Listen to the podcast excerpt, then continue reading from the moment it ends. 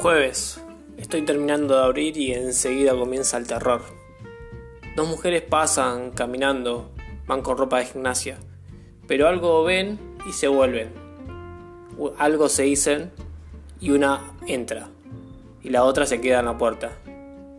Disculpa, ¿esto es un rapipago? A esa hora, y aún sin poner el agua para el mate, me queda poco espacio para el humor. Mira, ¿qué te hace pensar que esto es un rapipago? Le pregunto. No, bueno, por ahí... No, en serio les pregunto.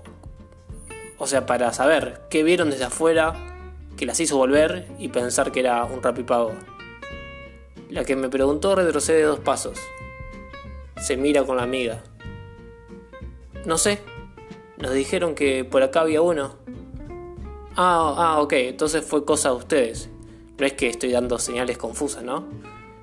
Se dan cuenta que vendo libros, ¿verdad? Ah, ¿vendés libros? Dice la otra. Entonces, dejo que entre el aire un par de veces y me encojo de hombros. Les doy la espalda y me voy a poner el agua.